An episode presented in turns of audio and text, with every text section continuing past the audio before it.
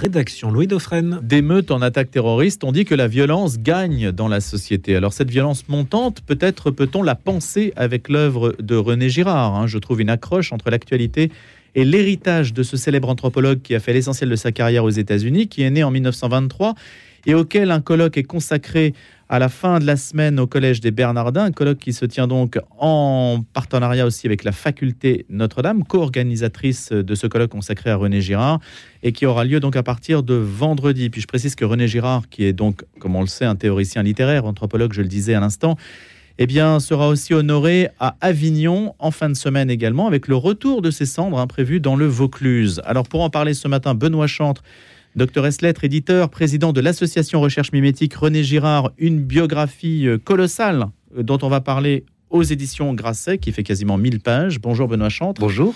Et puis Marie Girard, petite nièce de René Girard, et qui préside la Société des Amis de Joseph et René Girard. Bonjour Marie Girard. Bonjour Louis. Merci donc d'avoir accepté cette invitation.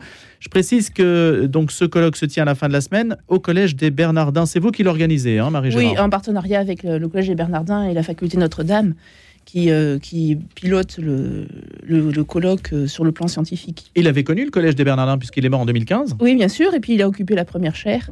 Voilà, donc, euh, et puis ce, ce lieu est quand même. euh, son L'objectif du lieu est, bi- est bien en accord avec la pensée de René Girard, me semble-t-il. Un lieu de culture et un lieu de. de- de- d'intelligence. C'est une première? Euh, pour nous, oui, c'est une première, oui, tout à fait. Oui. Et il n'y a pas, alors curieusement aussi, un Benoît Centre, euh, on en discutait à l'instant, il n'y a pas de, de cérémonie officielle. Euh, L'État ne marque pas en fait ce centenaire de la mort de René Girard. Pourquoi? Bah, c'est tout à fait regrettable, c'est une très bonne question, je m'en suis étonné moi-même. Il méritait largement un hommage national.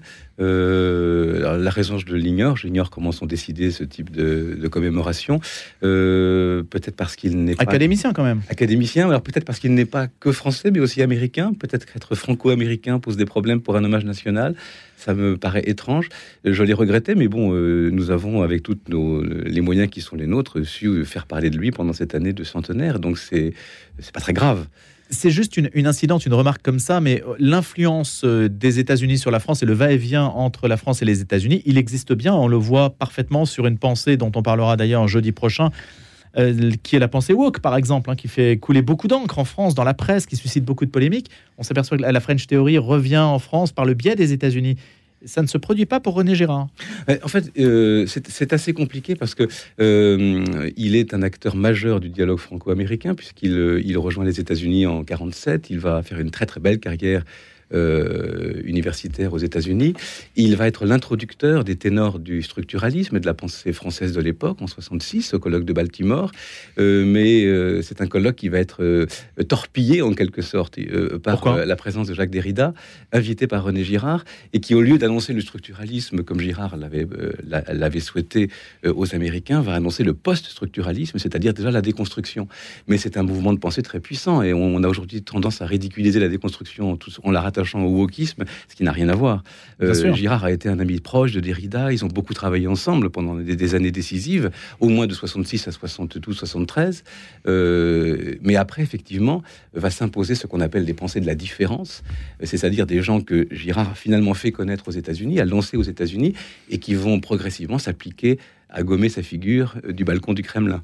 Quelle est la bonne euh, version de la déconstruction, Benoît Chantre? Oh bah, euh, ça c'est une très bonne question. En fait, euh, la déconstruction, c'est un, un- mouvement lancé par Jacques Derrida qu'on peut définir comme un ressaisissement philosophique de la philosophie ou de l'institution philosophique. C'est une démarche critique, une démarche critique qui sert les textes d'extrêmement près et qui a énormément intéressé, fasciné Girard, qui a lu avec attention les grands livres de Derrida pour préparer ce colloque et dé- débattu avec lui. Il l'a fait venir aux États-Unis.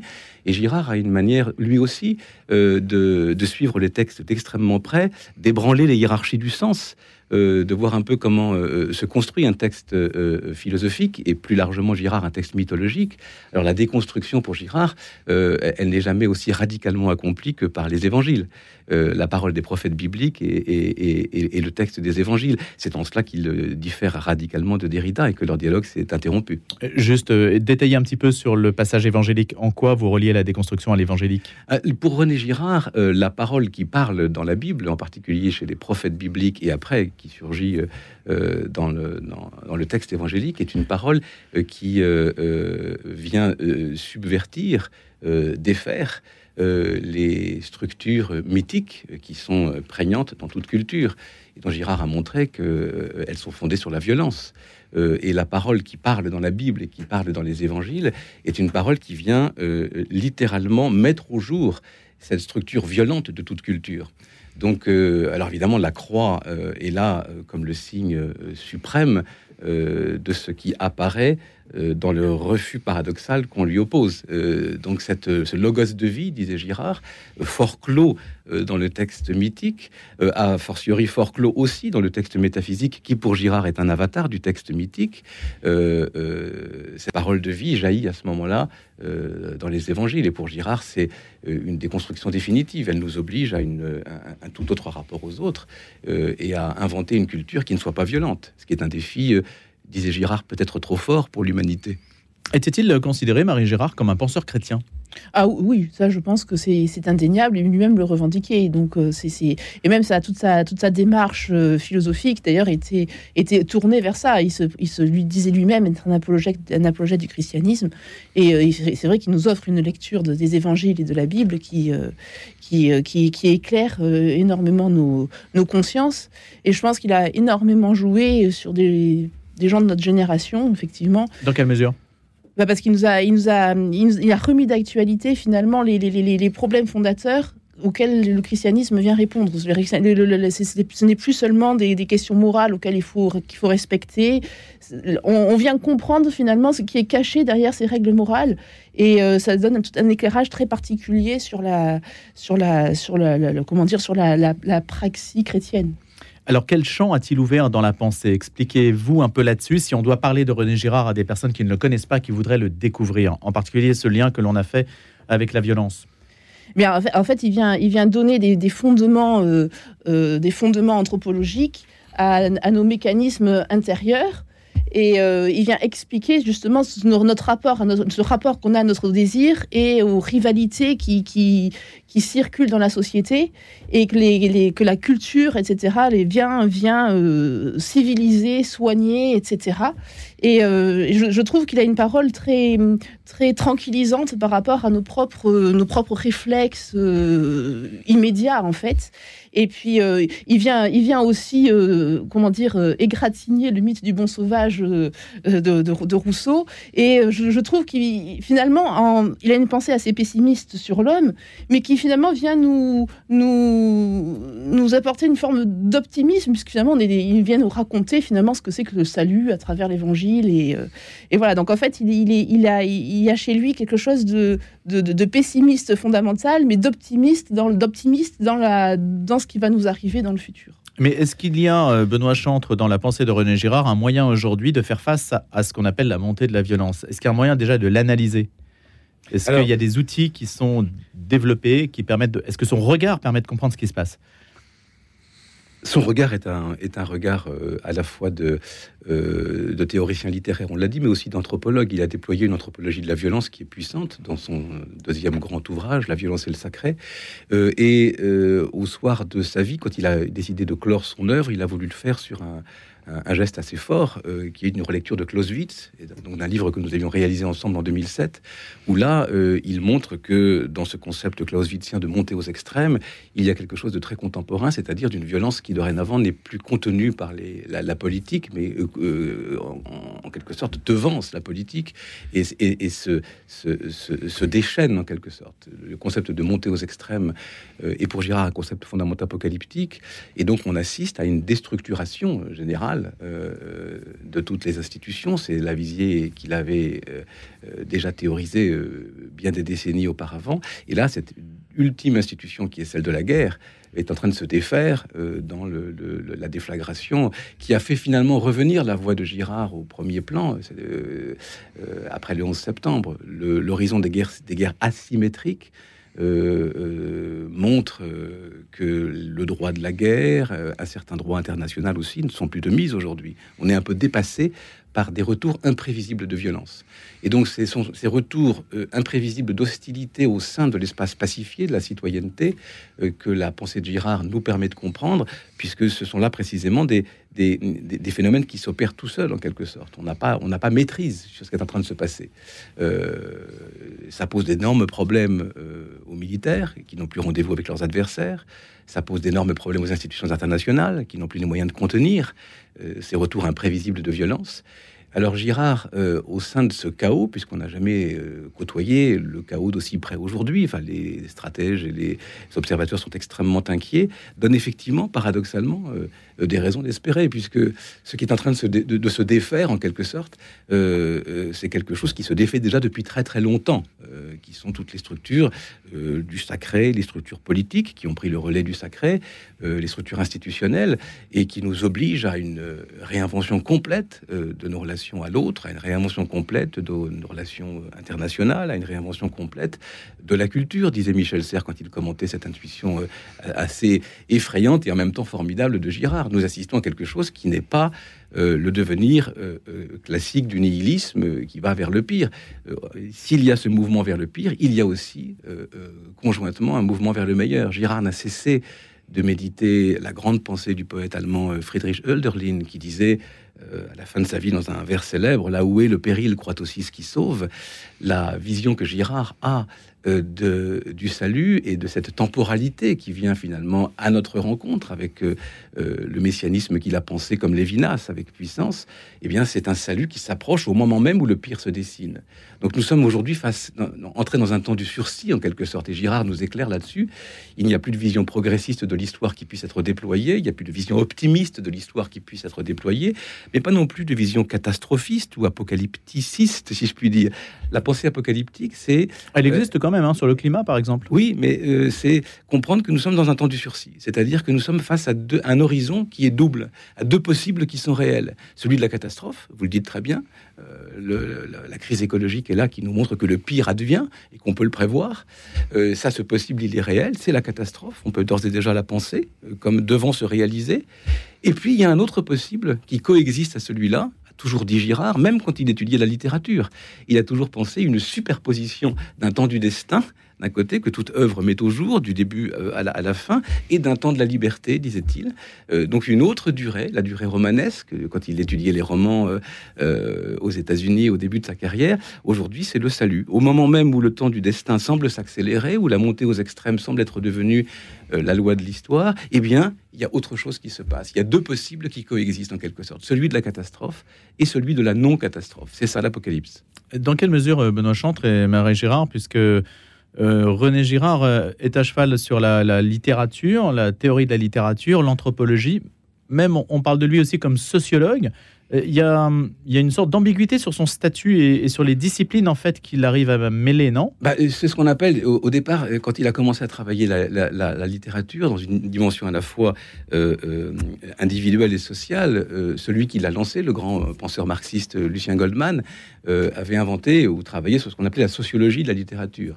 Et Girard ayant, euh, comme ça a été rappelé, élaboré une théorie du désir qu'on voit fonctionner dans la littérature et dans les romans, peut être considéré comme un psychosociologue. C'est comme ça qu'on appelait cette discipline à l'époque, qui n'existe plus en tant que telle, mais sociologue de la littérature non plus, plus tellement. Euh, sociologue, il l'acceptait profondément, donc il disait psychologue et sociologue, euh, pour ne plus dire psychosociologue, parce que l'anthropologie, il l'a croisé très profondément, génialement, avec beaucoup d'intuition, mais il n'était pas anthropologue de métier. Euh, oui, Marie Girard. Euh, je pense que René Girard, il, effectivement, on cherche toujours à savoir quelle étiquette lui mettre. Et euh, je pense qu'il est toujours. S'il n'en a pas, c'est très bien. Hein. Voilà, mais je pense qu'il est quand même toujours resté jusqu'à la fin de sa vie, d'abord un grand lecteur et un grand commentateur de texte.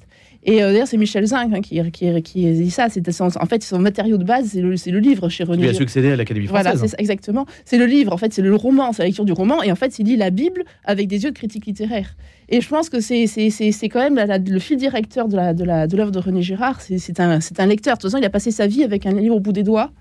Et, euh, et puis, c'est un conteur, quelqu'un qui raconte. Et je trouve que les plus belles, les plus beaux moments de René Girard, c'est quand il commente les, la Bible, les grands, textes bibliques qui tout d'un coup prennent une lumière, que, des choses étranges qu'on est habitué à lire, je sais pas, le jugement de Salomon, une chose comme ça.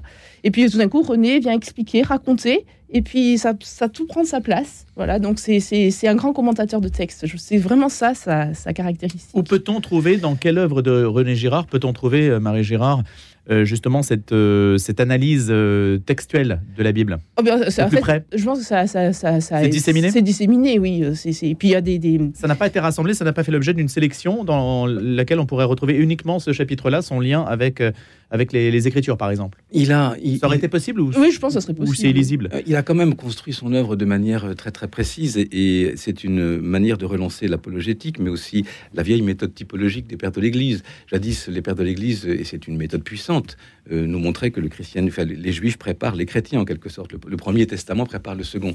Chez Girard, c'est une toute autre forme d'apologétique qui se met en place. Ça n'est plus euh, le peuple juif qui prépare le peuple chrétien ou le christianisme, c'est l'archaïque dans son ensemble qui est une figure du judéo-christianisme ou du messianisme, si vous voulez.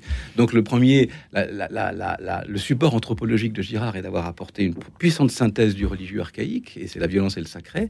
Mais après, on trouve quand même beaucoup à partir de 73 et de son euh, quatrième livre, bah, troisième grand livre des choses cachées depuis la fondation du monde en 78, des références très explicites, et c'est le cas de la deuxième partie de ce livre, euh, à un certain nombre de, passages bibliques ou évangéliques fondamentaux qu'il a effectivement génialement commentés. Et après, euh, les livres qui vont venir après, qui seront des réponses aux polémiques euh, qu'aura suscité des choses cachées depuis la fondation du monde, comme le bouc émissaire en 82 et euh, La route antique des mm. hommes pervers, très belle méditation sur le livre de Job mm. en 85, sont explicitement euh, consacrés euh, à des commentaires du, texte prophétique, c'est-à-dire Ézéchiel, Job, Isaïe, et du texte évangélique, c'est-à-dire Matthieu, Luc en particulier, qu'il a particulièrement commenté. Et ça, c'est une constante même de ses interventions, de ses, de ses conférences. bien sûr, il y a le fond anthropologique qui est placé, qui est mis en place, et puis après, après, il y a des exercices de lecture où il montre à quel point les évangiles et le texte biblique ont une teneur anthropologique très profonde. Ce qui intéresse Girard, c'est pas la théologie en tant que telle, ce sont euh, les effets anthropologiques de la révélation euh, euh, prophétique et évangélique. Du coup, pour être un petit peu trivial, Benoît Chantre et Marie Gérard, dans un monde universitaire français qui cloisonne quand même beaucoup, on ne sait pas trop où le mettre. Hein. C'est-à-dire, c'est quand même gênant d'avoir une personne qui fait des références à des textes religieux, non? Oui, mais c'est en train de changer. C'est en train de Oui, c'est en train de changer. Là, je suis très content. Enfin, je, le vois dans la réception de, cette biographie intellectuelle que j'ai faite de, de, de, lui, euh, qui est en fait le fruit du travail qu'on a mené avec notre association, que j'ai piloté avec lui pendant dix ans, puis qui continue, euh, on voit à quel point le dialogue que nous avons systématiquement renoué avec euh, les philosophes, les anthropologues, les sociologues, euh, font qu'aujourd'hui on se rend compte de l'importance de sa pensée et qu'il était un peu la, case vide de la structure, celui qui, parce que on a eu tendance à l'oublier à partir des années, la fin des années 70, parce qu'il avait témoigné de son retour au christianisme, qui est pourtant originaire, hein, qui est à, l'origine de son travail, avait été un peu mis de côté. Aujourd'hui, il est évident que c'est un complément formidable pour penser Deleuze, pour penser Derrida, pour penser Lévinas, pour penser Foucault, puisqu'il a connu ces gens-là, il a débattu avec eux, et qu'il apporte tout autre chose. C'est ce que On a des verbatims de ça? Alors, euh, des verbatines, c'est-à-dire des, échanges entre Derrida, Foucault, Alors là, j'ai mis. J'ai mis de très larges extraits de leur correspondance que personne euh, ne connaissait. Ça, c'est inédit. Hein. Totalement inédit. Vous avez par exemple une lettre de Foucault extraordinaire. Foucault est un lecteur de la violence sacrée, qu'il a travaillé Oedipe de Sophocle avec Girard à Buffalo.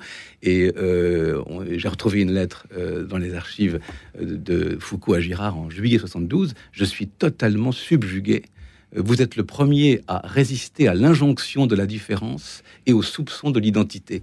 Foucault voit très très bien que ce mouvement de la pensée française qu'on appelle une pensée de la différence, c'est précisément tout ce contre quoi pense Girard. C'est à rebours de tout ça qu'il pense avec un tout nouveau concept de l'identité qui dit à la fois le pire c'est-à-dire l'indifférenciation, le décèlement des différences, et le meilleur, c'est-à-dire la fraternité des identiques. Ce concept ambivalent d'identité, Foucault comprend à quel point il est nouveau et qui n'a rien à voir avec la vieille identité métaphysique. Donc là, il y a Foucault, mais il y a Derrida, il y a Lévinas, il y a Goldman, Michel Deguy, toute une... Roland Barthes. Tout le monde ignorait l'admiration éperdue que Barthes a pour mensonge romantique et vérité romanesque. Et Girard et Barthes vont être sur des, des, lignées extrêmement proches. Donc c'est aussi, aussi, une forme d'hommage en fait à tous ceux qui ont connu René Girard et de ne pas concevoir euh, René Girard dans, dans, un monde complètement isolé, comme s'il était dans sa thébaïde ah intellectuelle. non, hein, c'est pour ça qu'il fallait replacer sa pensée dans, le, dans ce champ des relations, des dialogues, des, des colloques, des correspondances qu'il a eu avec tous ces gens-là et qu'on ignorait absolument. Donc là, les, les pièces sont majeures, si vous voulez. Le colloque portera en partie sur cette dimension, euh, Marie Gérard? Bah, En fait, c'est sur la dimension de René Gérard, lecteur de l'écriture. Donc il y a quand même une, volonté de, remettre la, question de la Bible au centre de la pensée de René Gérard. D'où la présence au Bernardin et, voilà, exactement. et la faculté Notre-Dame qui est également dans. Voilà, et puis c'est des théologiens qui vont intervenir, euh, notamment, euh, pas seulement, mais voilà. On aura la surprise donc à partir de vendredi. Hein, oui, c'est vendredi. La veille, la veille aura lieu un concert euh, donné par l'Orchestre d'Avignon, Quatuor Girard et Louis Corbéry de la Comédie Française, avec une œuvre qui a été créée exprès pour l'occasion, parce qu'on veut mettre en avant le fait que René Girard met la culture au cœur de la société. La culture n'est pas seulement un passe-temps ou un loisir, mais vraiment fondamentale dans la, constitution d'une société, d'où l'idée d'avoir mis la musique au cœur de cet hommage que nous souhaitons lui rendre durant les quatre jours qui vont arriver entre le 16 et le entre le 14 et le 17 décembre. Le retour de ces cendres à Avignon, ça fera l'objet d'une euh, présence officielle? Oui, oui, oui, oui, oui. Parce qu'en fait, c'est Monseigneur Fonlu, l'archevêque d'Avignon, qui présidera la messe. Il y aura la présence des élus. Et puis le lendemain, au Grand Tinel, c'est euh, pareil, c'est un, un, hommage euh, assez local, effectivement, mais avec la présence de, des élus, donc sénateurs, députés, régions, etc., qui seront là pour lui rendre hommage. Temps fort donc au Bernardin, ça c'est à partir de vendredi, puis bien sûr jeudi, jeudi, et vendredi, jeudi soir, jeudi, jeudi soir, voilà, avec un concert. Et puis le week-end, si vous êtes à Avignon, euh, voilà, c'est deux heures de TGV pour aller à Avignon, voilà. c'est aussi faisable. Euh, là, Benoît Chant, dernier mot sur le, le, fait que la violence soit au programme des classes préparatoires. Aujourd'hui, ça permet de, ah, remettre l'œuvre de Girard, voilà, en avant. Voilà, un très bel exemple de la manière dont Girard revient aujourd'hui, si vous voulez. Quand on a euh, travaillé sur ce grand livre de Clausewitz de la guerre, la guerre est arrivée au programme des classes préparatoires. On dit que Girard est un auteur de classe préparatoire. N'empêche que ça fonctionne. La guerre était au programme. Aujourd'hui, on a bien vu avec le, drame de l'Ukraine, le drame de, Gaza euh, et, du conflit israélo-palestinien, euh, à quel point, effectivement, ces guerres asymétriques montent très vite aux extrêmes. Le pire est à craindre, et ça n'est plus la guerre qu'on étudie, c'est la violence. Donc on, remonte d'un cran, si je puis dire. On n'est plus dans l'institution guerrière qu'on pensait encore avec Clausewitz. On est maintenant dans euh, l'obligation de penser ces retours imprévisibles euh, de la violence que Girard qualifiait malheureusement d'essentielle. Merci beaucoup à tous les deux. Merci Benoît Chantre, auteur d'une biographie intitulée sobrement René Girard aux éditions Grasset. Benoît Chantre euh, qui est président de l'association de recherche, l'association Recherche Minétique tout simplement. Et puis merci beaucoup à René, à René Girard, à Marie Girard, présidente de la Société des Amis de Joseph, et René Girard qui participe notamment à ce colloque au Bernardin qui se tient en fin de semaine. Merci beaucoup à tous les deux.